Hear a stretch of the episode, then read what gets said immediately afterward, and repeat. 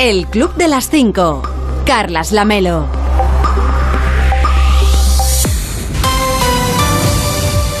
¿Qué tal? Muy buenos días. Son las 5 de la mañana, son las 4 en Canarias. Ya es 19 de mayo. Quedan 226 días para acabar 2022 y 73 para el próximo 1 de agosto, por si a usted le interesa el dato. Hoy va a salir el sol a las 6 y 29 en San Fruitos de Albages, en Barcelona. A las 7 de la mañana en Bembride, en León. Y a las 7 y 7 minutos en Silleda, en Pontevedra. Y para entonces, para cuando salga el sol, ya les habremos contado que...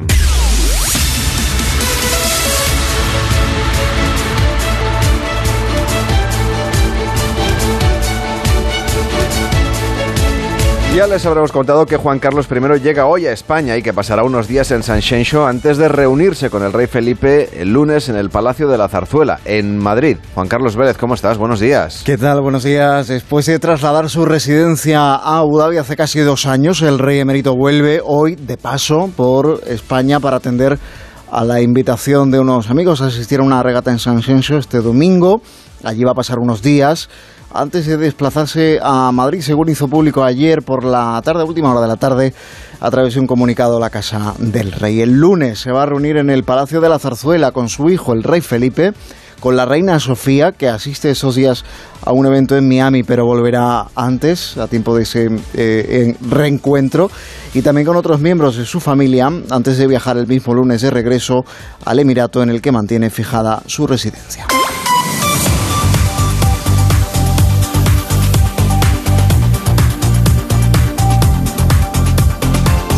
Y el Ministerio de Sanidad confirma los primeros siete casos detectados de la viruela del mono. La Comunidad de Madrid tiene otros 22 pacientes bajo estudio y está previsto que se conozcan los resultados del análisis de secuenciación genética de ese virus, pero ya con esos datos la ministra de Sanidad Carolina Darias ha calificado de preliminares esos datos.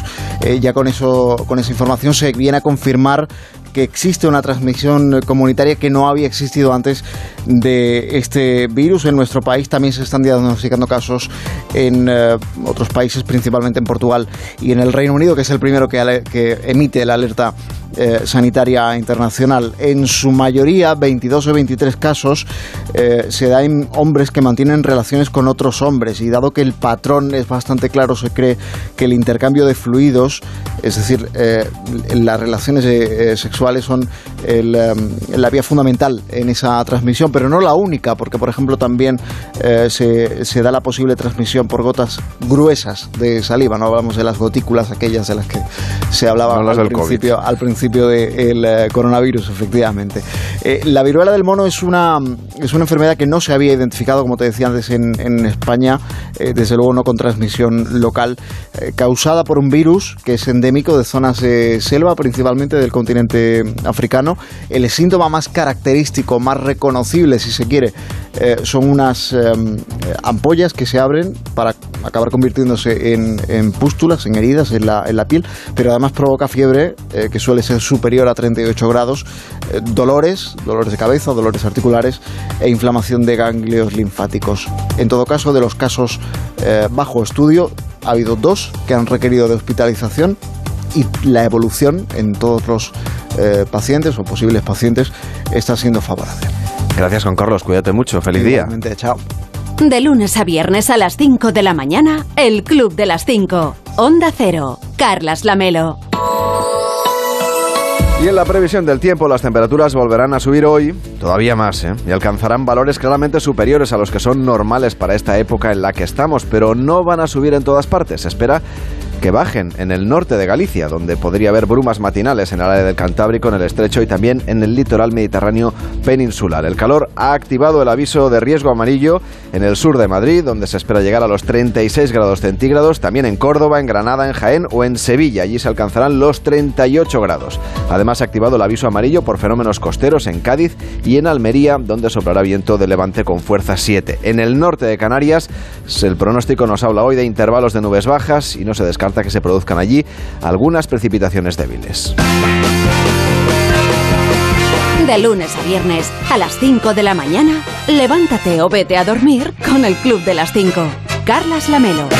Estamos en el Club de las 5, de las 5 y 4, de las 4 y 4 en Canarias. Hola David Cervelló, ¿cómo estás? Muy buenos días. Muy buenos días.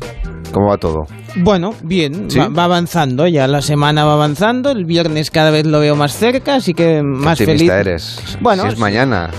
Todavía Bueno. te queda todo el jueves para trabajar. Bueno, pero mañana es mucho más cerca que, que el lunes, que, Eso desde luego, eso desde luego. Todavía más cerca que el 1 de agosto. Bueno, a ver, ¿a quién Sí. le deseas hoy los buenos días? Pues mira, lo estaba escuchando en No Sonoras y me ha parecido fantástico. Amanda Baron. Amanda Baron es una mujer de 37 años.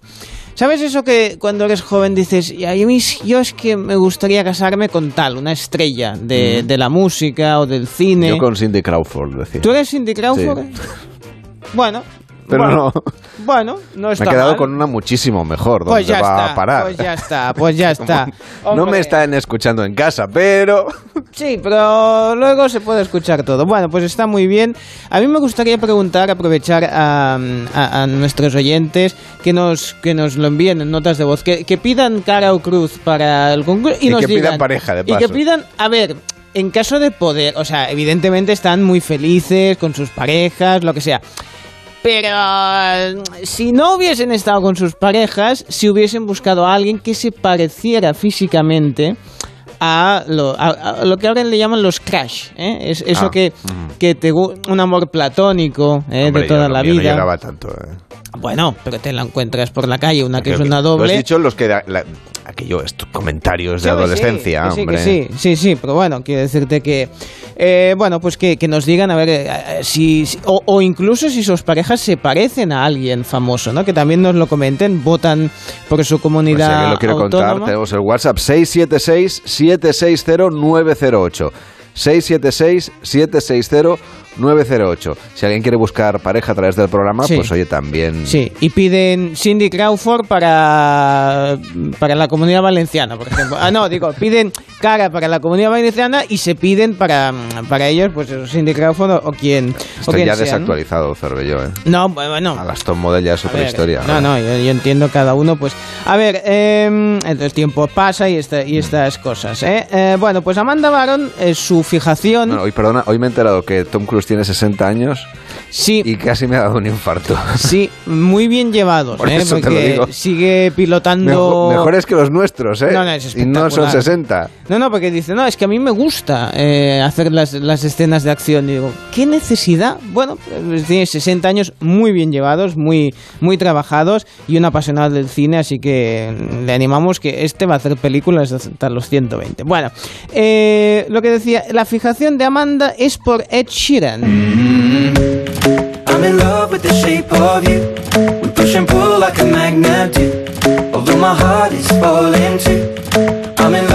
Body. Pues sí, está en love con su buddy, tanto que eh, pues se ha buscado un buddy, eh, un compañero que en este caso, pues que sea físicamente igual que él. Lo hemos colgado en el Twitter, en las redes de el Club Onda Cero, en Twitter arroba el Club Onda Cero. Ahí pueden ver la imagen de Amanda junto Ty Jones. Ty. Ty de nombre siempre me ha hecho gracia, porque es muy corto, son dos letras, Ty. Mm. Hola, ¿cómo Ty? Bueno, pues eso, ¿no? Ty Jones.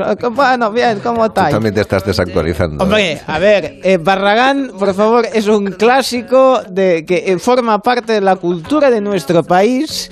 Y, yo si veo Tai, lo siento, pero eh, pues, ¿cómo estamos? Bueno, total, que, que le gustaba mucho este hombre, que Tai Jones es clavadito, a Ed incluso trabaja como doble, ¿eh? es decir, que, a ver, está justificado. El tema es que, claro, ha dicho, bueno, pues ahora está esperando una criatura, de, no de Sheeran, sino de Ty Jones, y claro, pues eh, es, es eso, saldrá pelirroja, pero creo que va a ser una niña, con lo cual tú imagínate que si no fuese niño, que también se parece a Ed Sheeran, y claro, tiene en casa pues una producción, una factoría de, de pequeños Ed Sheeran que sería, sería una cosa espectacular. Lo ha confesado a The Sun, dice, siempre quise salir con un pelirrojo, y ahora tengo el mejor, aparte del verdadero Ed, obviamente, ¿no?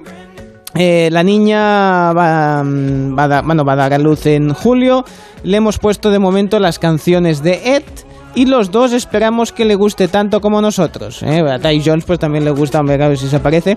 Ty decía por su parte, dice, yo mm, siempre he tenido la sensación de que solo se acercaban a mí las chicas porque me parezco a Ed. Sí, posiblemente. Pues eh, es muy posible que pase y en concreto, mira, al final has dado con una. parecido con Eh, eso es. Ed Sheeran, pues se ha casado con una fan de Ed Sheeran. Pues eso, que nos que nuestros oyentes nos digan o si se parecen ellos a alguien y los han confundido con bueno, con alguien famoso.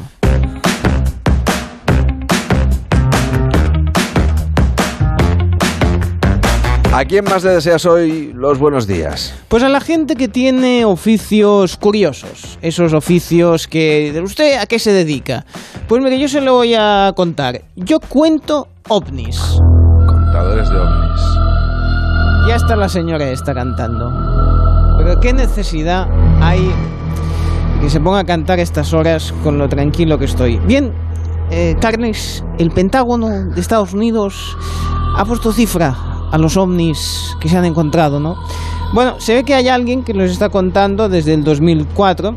Tienen más Tampoco casos hace tanto tiempo, no, entonces. los antes tenían muchos, pero digamos que no los contaban Ya. de forma tan oficial. No había ¿eh? inventario Ahora- de ovnis. No había un inventario de... Ahora te cuento el porqué. Dice que desde 2004 llevan contado 400 que sean difíciles de justificar. No vale lanzar un globo de estos con forma de dinosaurio que vaya volando. Oh, un ovni, un ovni. No. Tiene que ser... 400 ya parece una cifra. ¿eh? Hombre, es una cifra, es una cifra, son unos cuantos por año. Estos casos tienen que ser de ah, vehículos cuya propulsión no quede clara, es decir, que no que no sea evidente cómo está moviéndose ese motor, porque haga giros eh, impredecibles en un, en un objeto de, aviación, ¿no? Bueno, eh, es la primera vez desde, desde hace muchísimos años que el Congreso pues hace pues es una, una exposición, una audiencia sobre, sobre este tema y dicen que han creado la oficina para supervisar la recopilación, tratamiento y análisis de cualquier encuentro con ovnis o fenómenos de este tipo. Es decir, esto lo hacen para quitar el estigma, porque antes los pilotos de aviación decían, mira, Paco, un ovni. Pero dicen, "Shh, no digas nada, porque a ver si van a pensar que le hemos dado al drinky o que cualquier cosa y, y no decían nada. Ahora quieren que el Pentágono dice, no, no, si veis un ovni,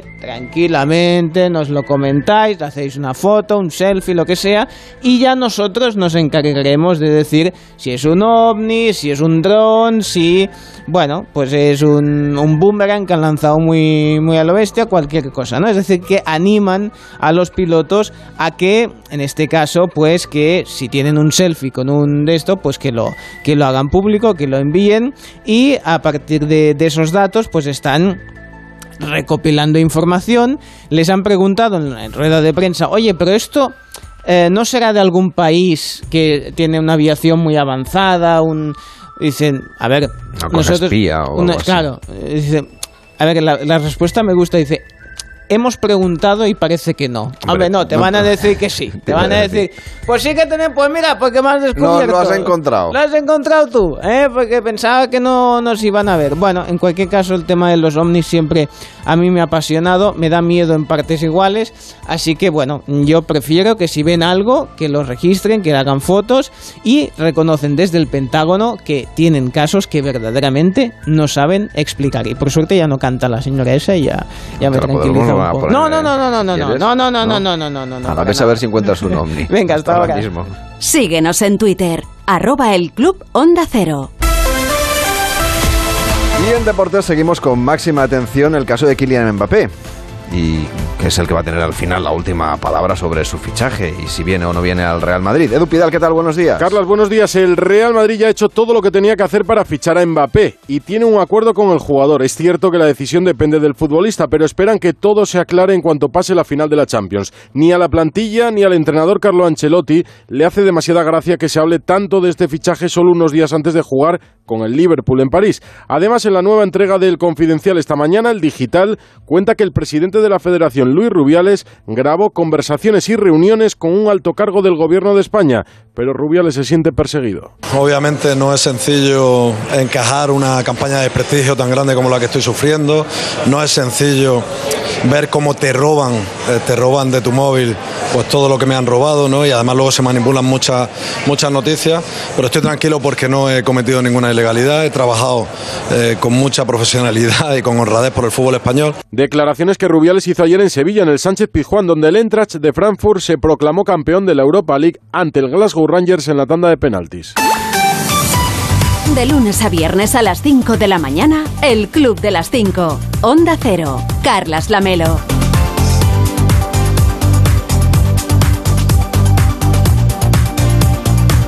Hoy en Onda 0.es nos cuentan que el rey emérito llegará a San Show este jueves y verá a Felipe VI el lunes en la zarzuela, según ha confirmado la Casa Real en un comunicado. Además, también le cuentan que Madrid registra 23 posibles casos de viruela del mono. La transmisión de este virus suele ser respiratoria, pero las características de los posibles casos detectados en Madrid apuntan al contacto por mucosas durante las relaciones sexuales. Todos los sospechosos son hombres, o casi todos, nos decía antes eh, eh, Juan Carlos Vélez que, que, que 22 de los 23 son hombres que mantienen relaciones con otros hombres y evolucionan favorablemente a la espera de conocer el resultado de las pruebas. Desde el Centro de Coordinación de Alertas y Emergencias Sanitarias aseguran que no es probable que vaya a generarse una transmisión importante en España. Y el Partido Socialista ha salvado la conocida como ley del solo... Eh, solo sí es sí, retirando la enmienda relativa a la prostitución. El texto inicial planteaba penalizar a los proxenetas y a las personas que alquilen pisos o locales que sean utilizados para la prostitución. Por su parte, el Partido Socialista pretende que en España la prostitución quede abolida, sin embargo, varios de sus socios rechazan de momento ponerle límites. En Onda 0.es también puede leer qué gravamen tienen los productos de higiene femenina como tampones o compresas. Ahora que se ha reabierto en España el debate sobre su fiscalidad. Hungría es el país de Europa con una tasa al tampón más alta, de un 27%. En Irlanda y Reino Unido, sin embargo, no están sometidos a ningún tipo de impuesto de estas características. Y en nuestra web también destacan que la Eintracht de Frankfurt ha, ha conseguido conquistado en este caso la Europa League de la tanda de penaltis.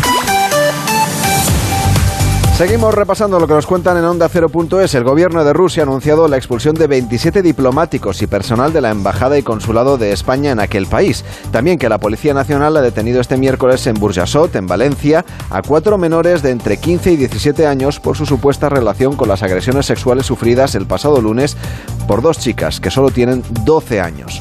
El equipo de redacción de Onda 0.es también ha averiguado por qué había un falso coche patrulla de la Guardia Civil hecho con cartón en algún punto de, la, de una carretera española. Se trataba de una prueba que duró pocos minutos y que estaba orientada a un concurso de ideas para luchar contra la siniestralidad en los accidentes de tráfico. Puede encontrar en onda 0.es toda la información al respecto. Y la Organización Meteorológica Mundial ha informado de que cuatro de los indicadores clave para medir el cambio climático batieron récords en 2021. Se trata de los gases de efecto invernadero, el nivel del mar, el aumento de la temperatura marítima y la, la acidificación de los océanos. En nuestra web también le explican que las altas temperaturas impropias para esta época del año están acelerando algunos eh, cultivos, como por ejemplo los cereales de invierno. Si tradicionalmente los campos deberían estar verdes en el mes de mayo, ahora los encontramos ya completamente secos. Por eso la producción podría reducirse a la mitad en buena parte de Aragón. Y Eduardo Matos Moctezuma, arqueólogo y antropólogo mexicano, ha sido distinguido con el Premio Princesa de Asturias de Ciencias Sociales 2022. Además de sus excavaciones, Matos Moctezuma ha trabajado intensamente en la divulgación de la historia prehispánica. Además, también leemos en Onda 0.es que el gobierno catalán se plantea instaurar una tasa de 20 céntimos por cigarrillo que se devolvería solo si se recicla la colilla. En nuestra web también le explican qué es el colesterol y por qué es tan peligroso para nuestra salud. En más de uno, con Carlos Alsina le explicaron ayer cómo se crea y cómo se fortalece una marca y qué vínculos tiene con la cultura popular. Lo ha explicado Fernando de Córdoba, autor del libro Los secretos de las marcas, donde hablaron de la historia también de marcas como la nuestra, la marca Onda Cero. Habrá muchos oyentes nuestros que no sepan que en algunos momentos de la historia de esta cadena que están escuchando, cuando esta cadena se convierte en propiedad de Antena 3 y en el grupo Antena 3, que ahora se llama 3 Media, pero antes se llamaba el grupo Antena 3, Antena 3 Televisión, en algunos momentos se planteó la posibilidad de que esta cadena de radio fuera rebautizada y en lugar de llamarse Onda Cero pasara a llamarse Antena 3 Radio, puesto que era del grupo Antena 3 Televisión. Si no se pudo hacer, bueno, yo no sé hasta qué punto llegaron a madurar aquellas disquisiciones. Pero uno de los obstáculos que había claramente era este, que el, nombre Antena 3 Radio no es propiedad del grupo de Antena 3, a 3 Medias, sino del grupo Prisa. Estas cosas que pasan. Sí, es curioso. Pero también en su día, eh, cuando, cuando Planeta compró Onda Cero y lo reunió con Antena 3, eh, hay un registro de marca que es eh, Onda 3. Onda 3, Onda podríamos 3. habernos llamado Onda 3. Pudi- ah, Todavía estamos a tiempo, ¿eh? O sea, yo creo que el registro ahí sigue vigente. Yo ya no sería capaz de, de cambiar, o sea, ya se- nos saldría a todos los que trabajamos aquí decir Onda Cero, aunque nos llamásemos de otra manera. Sí, esa es una cosa muy curiosa de los rebrandings que, que muchas veces sigue viviendo en tu Rebranding, nombre. perdóname. eh, Eh, el el ¿qué es cambio de marca. Cambio El- de marca. Normalmente un, un rebranding sería un cambio de marca y, y podrías decir que cambia cualquier cosa de la marca, pero normalmente se utiliza cuando se cambia el nombre de la marca, porque es como lo, lo- el, el- el elemento de marca que más permanece, ¿no? Siempre se dice, bueno, puedes cambiar de logo, pero si lo llamas cambiar de marca es que has cambiado de nombre.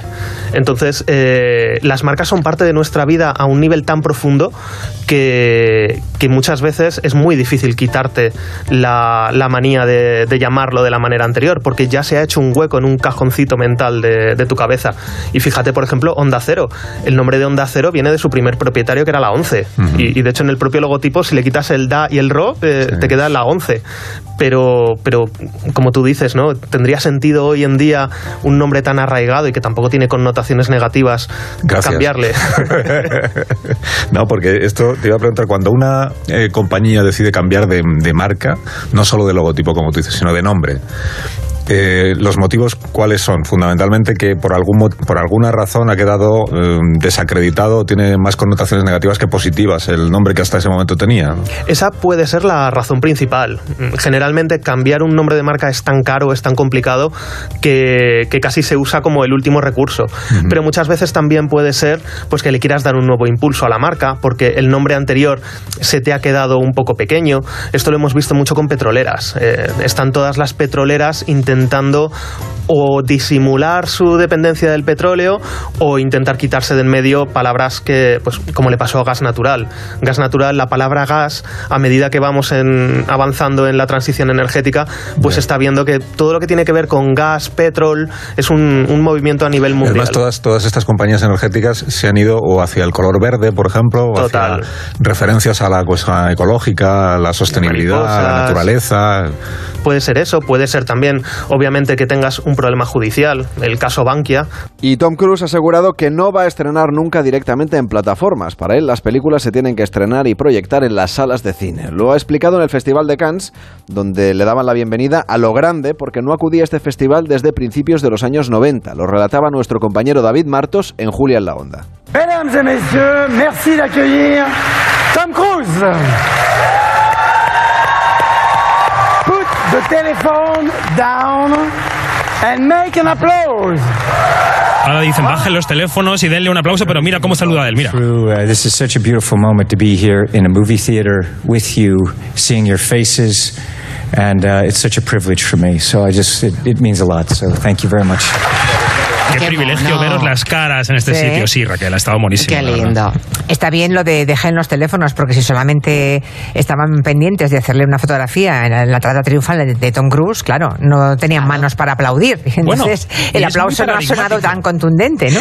Claro, claro. Es paradigmático porque se ha convertido en el gran garante de los cines durante la pandemia. Dice que se ha dedicado a aprender todos los oficios en los rodajes y que él suele ir siempre al cine, a todas las películas en cine, con una gorra puesta. Mira, escucha.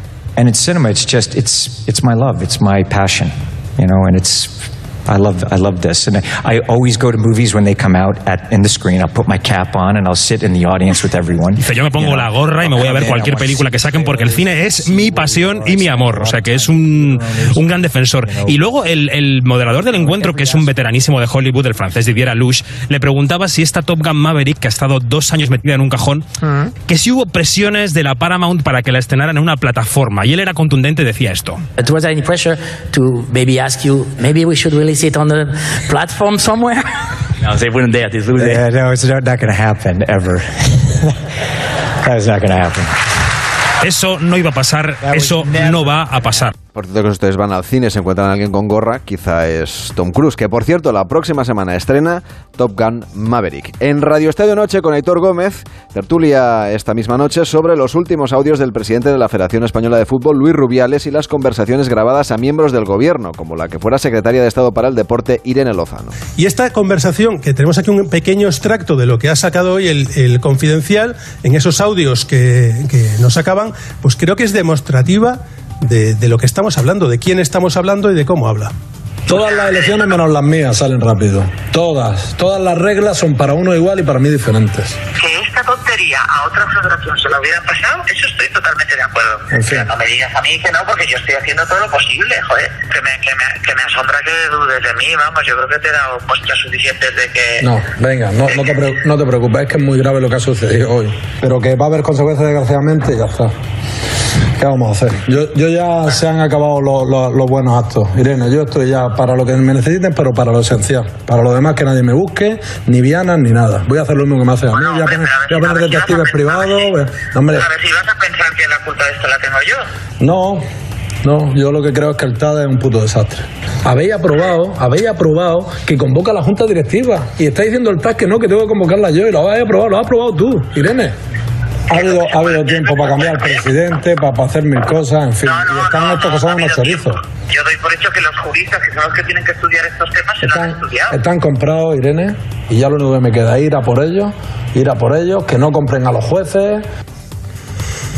Pues eh, yo no sé lo que pensáis Ir a por vosotros, ellos, pero eh, les- ir a por ellos. Ir a por ellos, que vamos a poner detectives privados, eh, algo que ha hecho. ¿Están comprados? ¿Están comprados por quién? Que están comprados. Que, que eh, estaban y comprados por Iker Casillas, en que ni otro siquiera se extracto- podía presentar. O sea, ¿quién compraba? En otro extracto les llama chorizos. eh, la secretaria de Estado lo aguanta todo. Hay un momento en el que la secretaria de Estado le dice.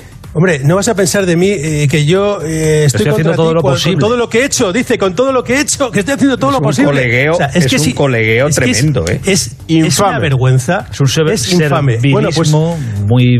pues el secretario de Estado actual debe pensar que a él no le puede ocurrir nada de esto. Porque hoy ya os digo que ha dicho que con informaciones periodísticas no vamos a ninguna parte y se olvida que tiene una, de- una denuncia del alquiler de la vivienda que le está pasa- pa- pagando, pagando la federación al señor Rubiales cuando está, como decíais, censado en Madrid, eh, como ya publicó el Confidencial y demostró, y además en esos correos de Andreu Camps en el que se veía que estaban incumpliendo, que lo decía muy clarito, y tiene otra denuncia que ya ha entrado en el Consejo Superior de Deportes por parte del sindicato mayoritario de futbolistas de este país. No es una persona ya física, el sindicato mayoritario de futbolistas de este país. Puede recuperar el Radio Estadio siempre que usted quiera y el resto de la programación de Onda Cero en ondacero.es y por supuesto en nuestra aplicación. Sí, bueno, ¿cómo están? Yo bien, señor Vidente. Sí, ya lo sé. Salvo que me diga que me va a ir mal el día. No, no, no, yo aquí lo que salga, la- yo si no tiro las cartas, eh, a ver, no sé de todas las personas cómo les va a ir porque sería tanta información que no lo podría procesar, ¿eh? Bien, sé que me va a preguntar por Mbappé si finalmente hoy Sabe va... usted más que yo, entonces. Bueno, a ver, porque la gente está nerviosa. ¿Qué pasa con Mbappé? Que, que yo digo, ¿qué pasa con Mbappé? ¿Que he tenido un mal día? No, quieren saber si finalmente va a fichar por el Real de Madrid. Así que voy a tirar las cartas. Mbappé, dime tú, A ver, si, si ahora desvela usted el misterio, a ver de qué vamos a hablar de aquí a la final de la Champions. Ay, mira, una señora que canta.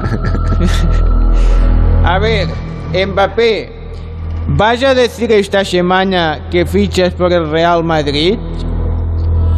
Me sale la carta del Papa, de la Torre, me sale el, la muerte. Madre mía, muy buena pinta tiene esto. Sí. ¿eh? Está la cosa así. Pues me sale que muy posiblemente el viernes, El viernes. de una pista definitiva. Viernes es mañana. ¿no? Pues Después mañana de una pista definitiva de que se va a vestir de blanco. ¿Sí? Sí. Bueno, nos dejan más tranquilos.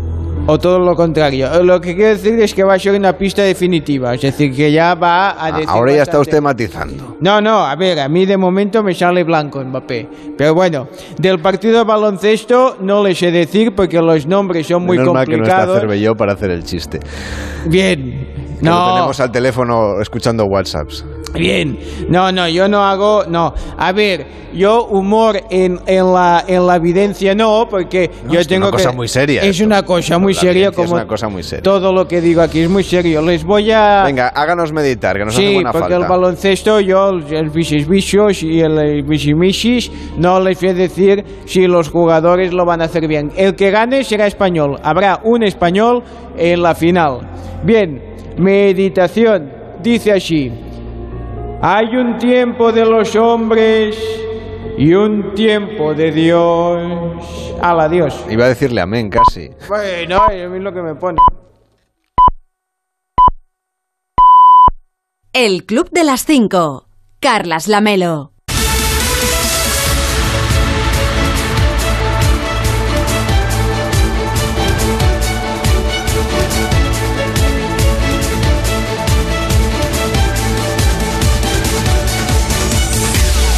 En 30 minutos empieza más de uno en Onda Cero con Carlos Alsina. Hoy pendientes de la llegada del rey Juan Carlos. Rubén Bartolomé, ¿cómo estás? Buenos días. Buenos días, sí, que ya sí que sí, ya sí que sí, ya hay confirmación de la Casa del Rey. Llega hoy el Rey Emérito, va a estar aquí en España hasta el lunes donde cuando se reunirá en Zarzuela con su esposa, con doña Sofía, con sus hijas, sus nietas y con el rey de ahora, es decir, con don Felipe. Está provocando esta visita y todo lo que está mm, rodeando a la misma, pues cierta incomodidad, tanto en la zarzuela como en el Palacio de la Moncloa, que hablan de espectáculo al saber que al ir eh, a San Genjo eh, a esa regata que se hace durante este fin de semana, desde mañana hasta el domingo, pues hay congregados allí cientos de fotógrafos para eh, reflejar y retratar esta primera visita del emérito a nuestro país en dos años. Se habla, pues eso, de incomodidad, de, de espectáculo en torno a esta visita Mm, y quizá,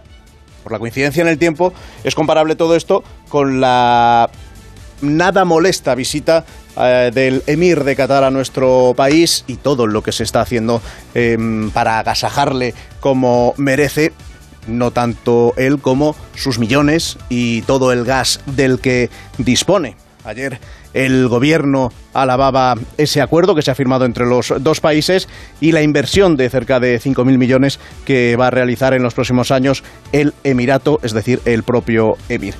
A las 9 vamos a preguntarle aquí en más de uno a la ministra de Industria en qué va a consistir esta inversión, cuáles son los detalles y cuál es la dependencia que vamos a pasar a tener del Emirato de Qatar. A partir de las 9, Alsina le pregunta a la ministra Reyes Maroto. Y vais a hablar también de la viruela del mono. Sí, la viruela del mono, que mm, hasta ahora era poco frecuente fuera de África Central y de Occidental, pero que los primeros casos en Reino Unido y en Portugal pues se habían elevado esa alerta, que llega ya también a España con los primeros siete casos positivos confirmados eh, de forma preliminar. Hoy se va a realizar esa segunda confirmación ya con una secuenciación eh, oportuna.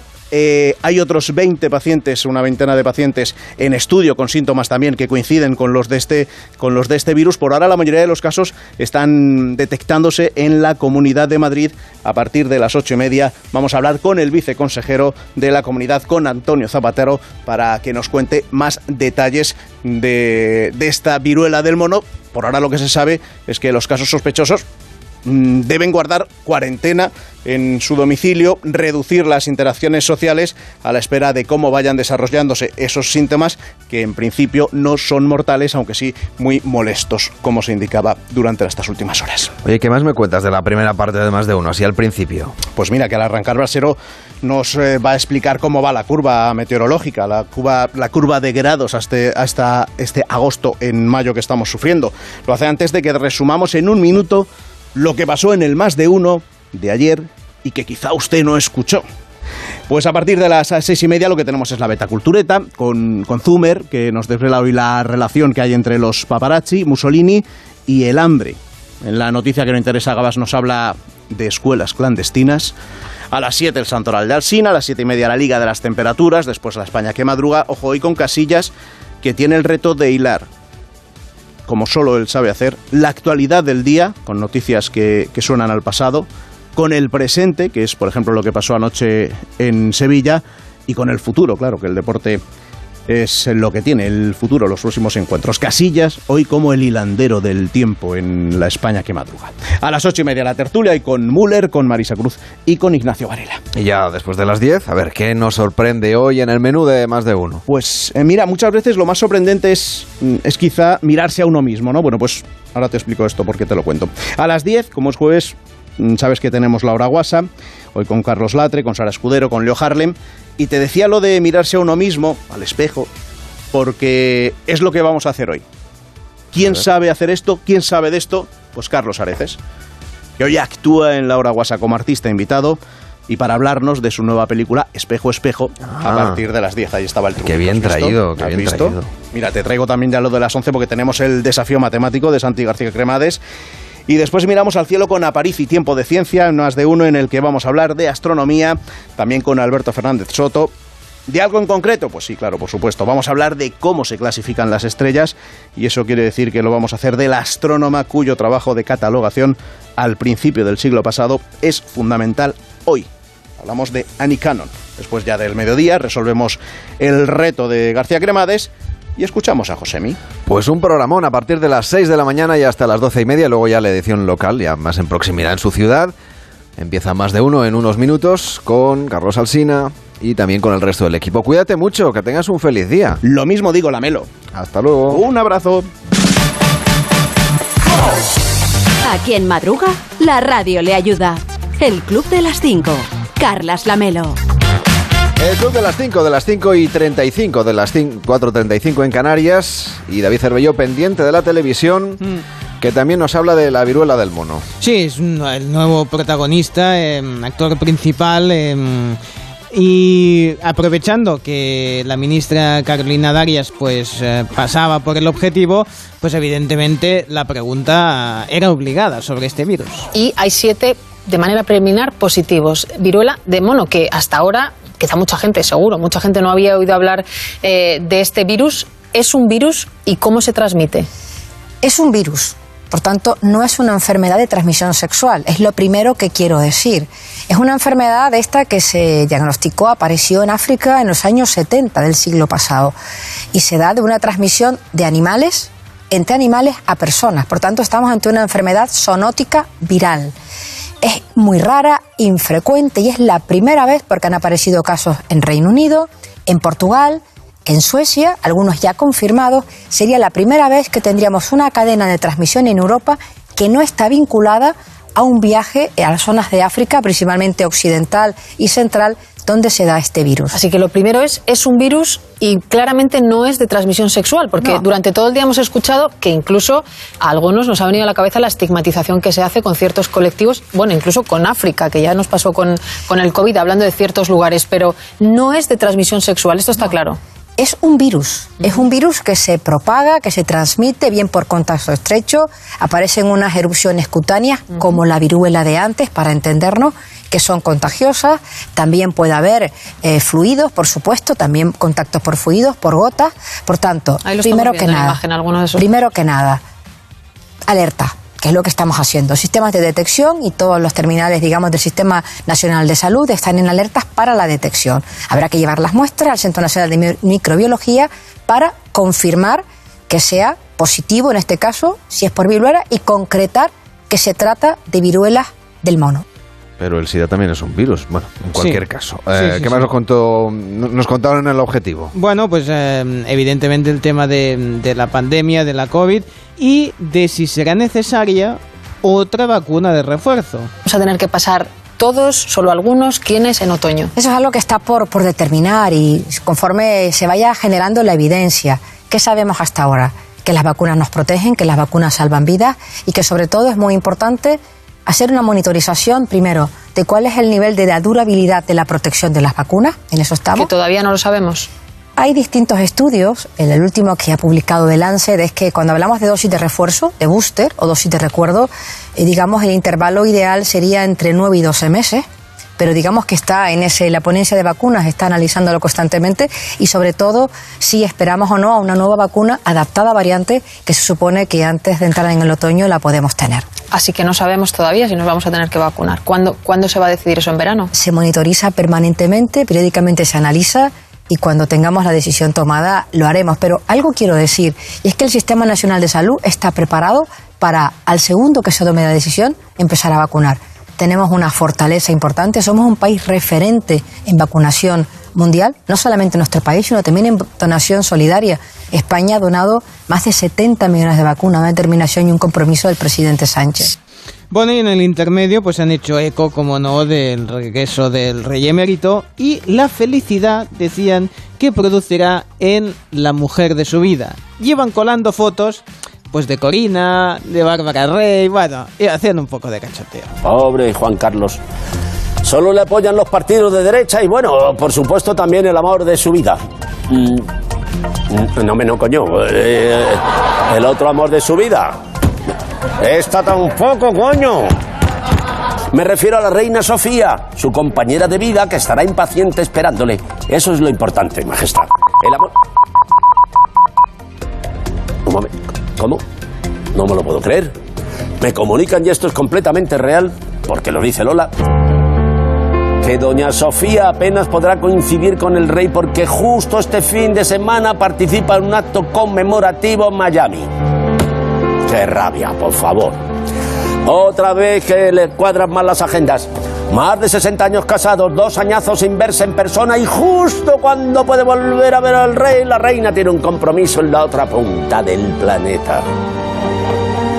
Yo te maldigo, Océano Atlántico, por interponerte entre nuestros reyes. En fin, no nos engañemos. Juan Carlos será el rey de las regatas, pero viendo cómo le esquiva Sofía, podremos nombrarla rey, reina de los regates. Bueno, nos ha contado Juan Carlos Vélez que vendrá de Que- Miami. sí, que vendrá un poco antes para que haya para que haya el encuentro, efectivamente. Maribel Verdú ha pasado por el hormiguero y nos ha confesado que es un personaje también ella del universo, en este caso, de DC Comics. ¿No? ¿Qué tal eh, entrar en el mundo de los superhéroes? Porque has, Que he parido a un héroe. has parido un héroe. Sí, tío. Está mal. Oye, parir a un héroe tiene su, Bien, ¿eh? bien, bien, bien. No, está muy bien. ¿Y tienes alguna, escena, tienes alguna escena con Batman? ¿Con algún... No, no, yo me toca solo con The Flash todo. Todo con The Flash. Sí. Ajá. Mira, The Flash. Es Ah. que yo no sabía quién era The Flash.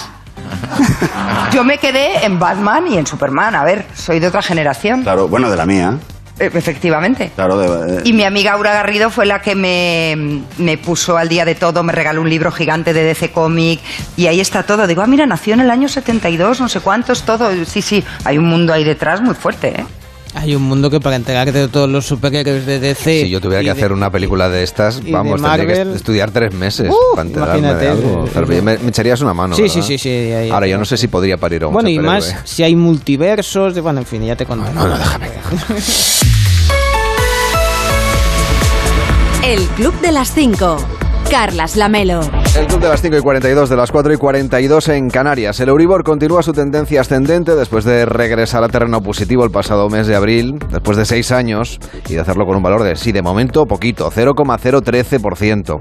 Es la media provisional del indicador referencia para las hipotecas de tipo fijo en el mes de mayo y se sitúa ya en el 0,231%.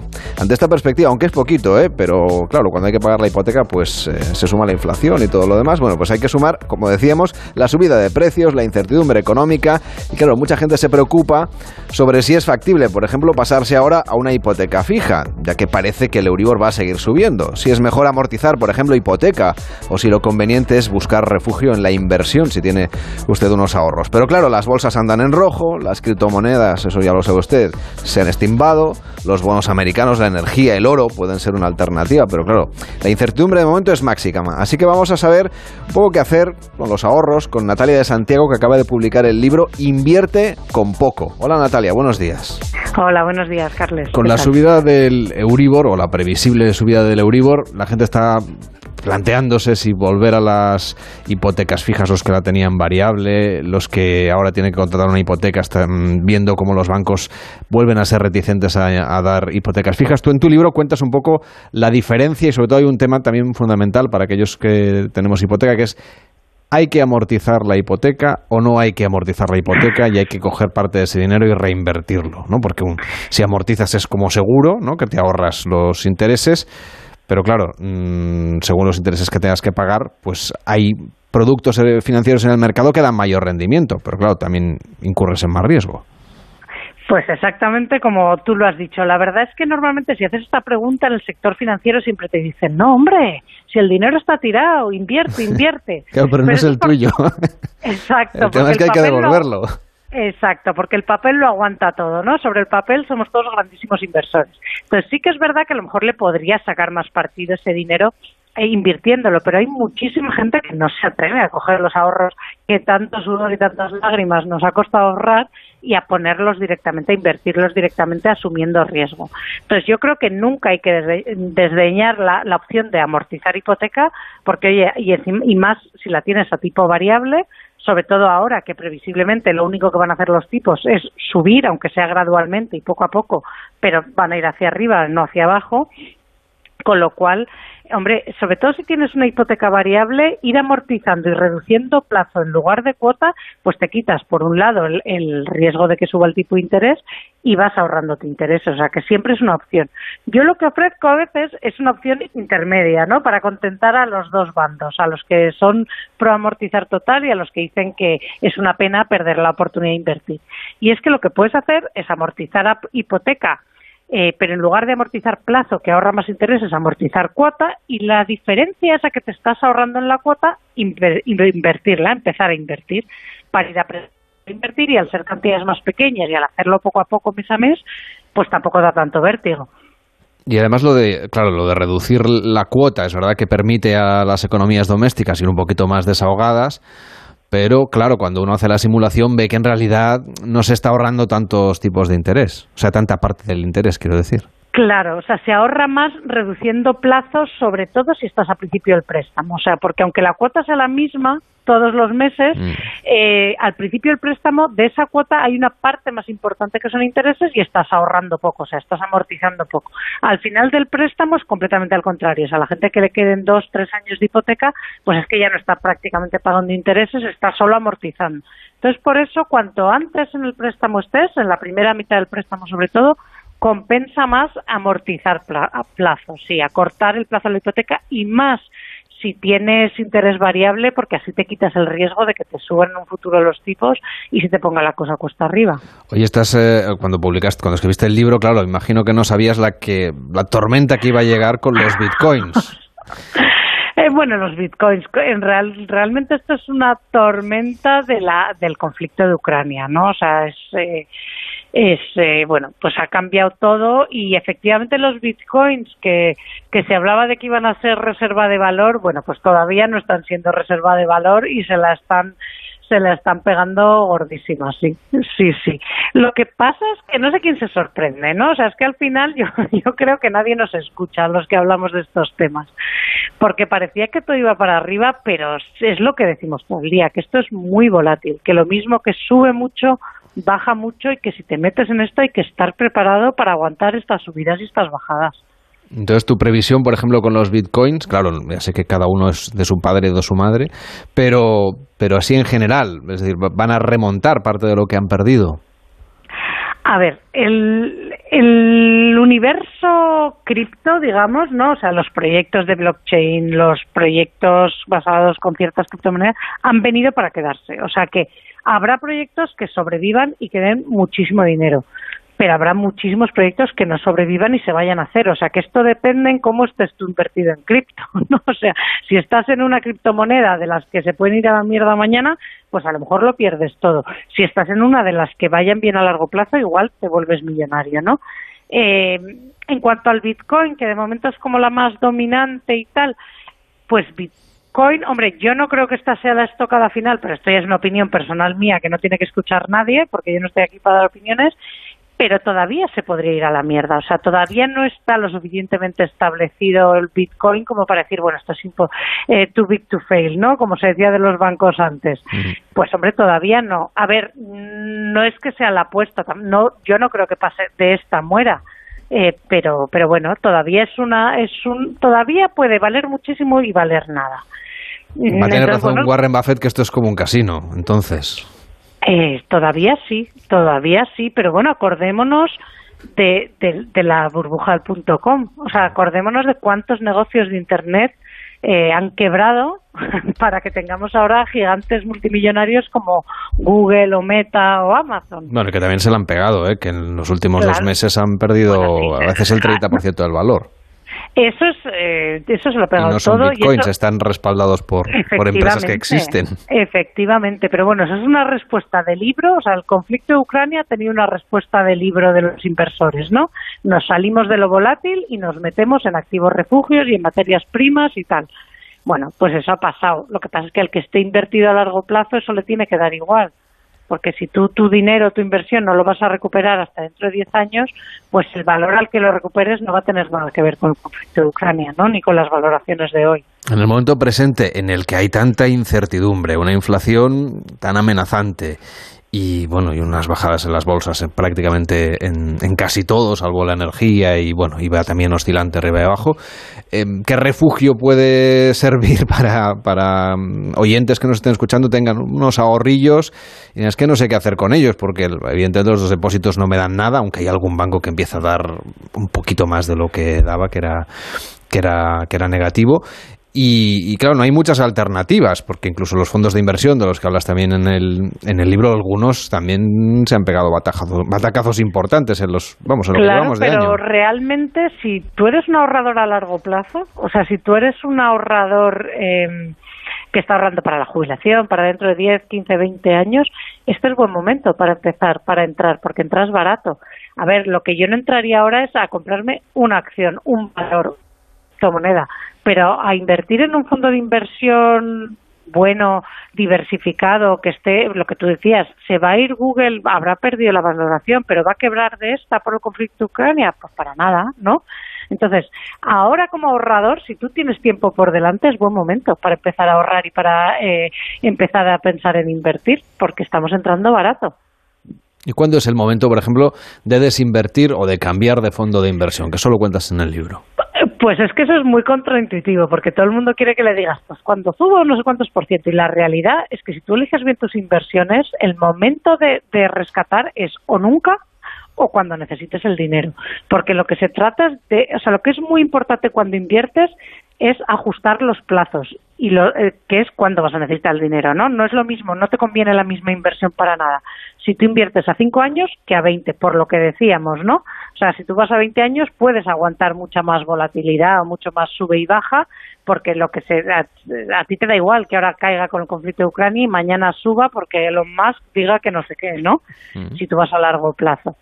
Entonces, si tú adecuas bien tus inversiones a los plazos, pues vas recuperando según vas necesitando el dinero, sacando de los más líquidos y de los que tienen menos riesgo y de los que vas a, sabes que vas a sacar sin perder. Lo que imagino que mucha gente tiene la preocupación de decir, bueno, de acuerdo, yo no voy a necesitar el dinero en el corto plazo, pero ¿y si me ocurre alguna cosa, pierdo el trabajo, me baja el, el lo que sé, lo de la pandemia era absolutamente inesperado para todos, lo de la guerra también, y está Claro. afectando. Y, claro, y de repente ya no puedo esperar a ese plazo porque es que necesito recuperar, y justo cuando voy a tirar de aquello, ha bajado. A ver, es que por eso en el libro yo, eh, o sea, primero digo, hay que hay que pensar en invertir, pero luego lo siguiente que digo, pero ojo, antes de invertir hay que cumplir una serie de criterios de salud financiera que yo le llamo zen financiera, ¿no? de paz de espíritu. Y entre ellos, el más importante es tener un buen colchón de emergencia, ese no se invierte nunca. Y un buen colchón de emergencia es precisamente esos ahorros líquidos no invertidos que te tienen que sacar de un apuro o que te tienen que dar el tiempo suficiente para no tener que vender en mínimos, ¿no?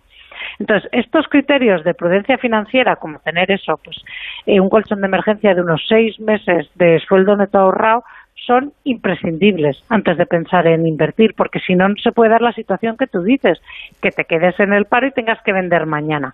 Si tú te quedas en el paro, pero tienes seis meses ahorrado y además cortando un poco tus gastos, puedes estirar esos seis meses un poquito más, pues ya es te da otra paz de espíritu para pensar cómo y en qué condiciones vendes tus inversiones. Que no quiere decir que no las puedas vender para salir de un apuro, pero sin prisas. O sea, en, en- finanzas las prisas salen siempre muy caras. Y por eso esa paz de espíritu y ese colchón que te dé tiempo, ganarle tiempo es súper importante. Eso da tranquilidad, pero claro, esos seis meses de sueldo neto ahorrados, en realidad, al cabo de un año, con la inflación tal y como está, te habrán supuesto una merma, ¿no? Es decir, en realidad valdrán bastante menos. Hay que ir reponiendo, sí. Hay que ir poniendo más. Hay que, hay- sí, sí. y asumir que no que ese dinero va, va a devaluarse, digamos, es el coste Claro. de la tranquilidad, entiendo. Sí, claro. O sea, el es verdad que el colchón de emergencia hay que ir, hombre, cuando vuelva a haber depósitos y suben un poco los tipos y vuelve a haber depósitos a la vista o cuentas de ahorro con un poquito más, pues se puede pensar en tenerlo, pero tiene que estar líquido y si se devalúa, pues bueno, para eso está, ¿no? Eh, para sacarnos de un apuro y habrá que ir reponiendo eh, según vaya la inflación. Pero ese hay que mantenerlo líquido porque es, porque es lo que te da la paz de espíritu suficiente para no tener que tomar malas decisiones. Natalia de Santiago, autora de Invierte con poco. Gracias por acompañarnos y por echarnos una mano a ver si, si bueno, si, si salimos de, de esta con un poquito de rendimiento positivo. Que tengas un feliz día. Igualmente, muchísimas gracias. De lunes a viernes a las 5 de la mañana, El Club de las 5. Carlas Lamelo. En deportes, el Confidencial sigue haciendo públicos los audios de las grabaciones de las conversaciones de Luis Rubiales. Nos lo cuenta Edu Pidal. Buenos días. Buenos días, Carlas. Luis Rubiales sigue siendo el protagonista de las informaciones del Confidencial sin que nadie del gobierno le pida explicaciones de momento. Ayer se demostró que grababa reuniones y conversaciones con la secretaria de Estado para el Deporte, Irene Lozano. Hoy el digital cuenta que hizo lo mismo con un ministro del gobierno. Rubiales, que ayer estuvo en Sevilla en la final de la Europa League en su condición de vicepresidente de la UEFA, se defendió diciendo que es víctima de una persecución. Pero es que el tono que emplea con Irene Lozano sorprende. Eh, te digo que está claro aquí os da miedo da asco. Esto, el- por supuesto, el pacto de Viana ya nos olvidamos de él. Eh, es una mentira, ¿sabes? No por mí. Yo he creído en él, lo he peleado, pero lo de hoy es un antes y un después. Y, UEFA y FIFA no se van a quedar quietas. He hablado con Infantino 15 minutos, me ha vuelto a llamar. Oye, voy a hablar con el presidente. Ha hablado Ceferín con él también. Todas las elecciones menos las mías salen rápido. Todas. Todas las reglas son para uno igual y para mí diferentes. Que esta tontería a otra federación se la hubiera pasado, eso estoy totalmente de acuerdo. En fin. Pero no me digas a mí que no, porque yo estoy haciendo todo lo posible, joder. Que me, que me, que me asombra que dudes de mí, vamos, yo creo que te he dado muestras suficientes de que... No, venga, no, no, te, no te preocupes, es que es muy grave lo que ha sucedido hoy.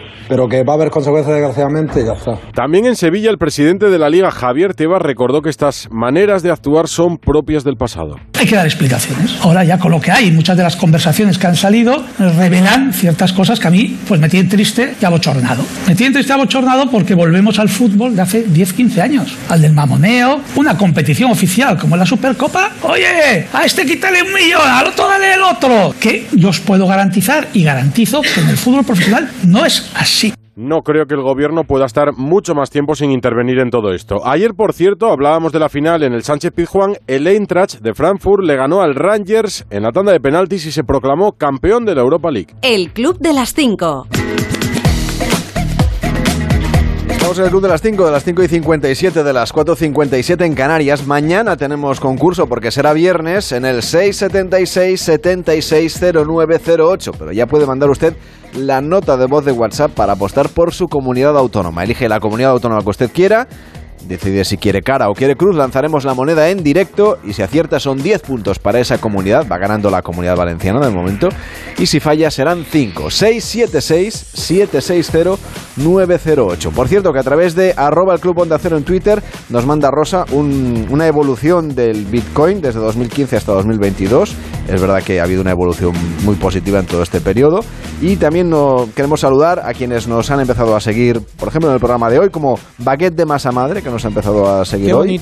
qué Efraín, María Isabel o Javi, que se han unido a arroba el club Onda Cero a través de Twitter.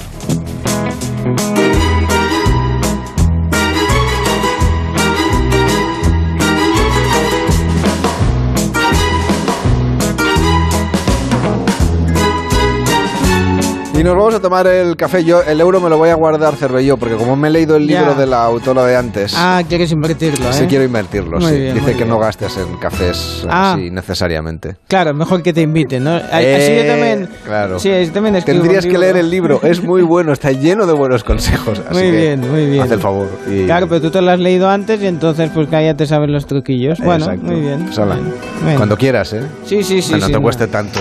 Sí, sí. Venga, 50 ahí va la moneda, va. Ya Venga. ves tú, esto... Pues mira, hablando de monedas, déjame contarte que mm, En el Old Cottage de Margaret en Kent, en Reino Unido, pues que es un pub que, fíjate, data de 1650, desde, desde que abrió, pues el, el dueño, David Gorton, pues dicho, vamos a hacer una reforma, porque claro, tú imagínate, tantos años, ¿verdad? Pues la cosa estaba así. Total, que entre, las, entre el suelo, el- la- unas tablas que había debajo de- del suelo, pues ha encontrado un chelín de plata de Oliver Cromwell que databa de 1658. O sea que es un chelín con, vamos, con, Con solera. Con solera, ¿eh? efectivamente. Dice, el dueño dice, cree que algún cliente le podría haber dejado caer sin darse cuenta. Y dice, bueno, ya lo pillaré, ¿sabes? Ya, ya, ya, ya luego lo busco. Esto hace un montón de años. Tres siglos y medio. Ah, bueno, dice, ya, ya lo, a veces... Alguien perdió. Sí. ¿Ves como es Sí. mejor gastarse las monedas en la máquina sí, de café? sí, sí, porque si no, igual dentro de tres siglos y medio dicen, mira, usaban esto para Cuando los saquen cafés. el suelo de aquí de Onda Cero descubrirán una moneda tuya. Pues mira, ¿Qué te parece? pues- Un legado que dejas aquí. Bueno, las que tú te caen en la papelera Eso también. seguro. Ahora empieza más de uno en Onda Cero con Carlos Alsina.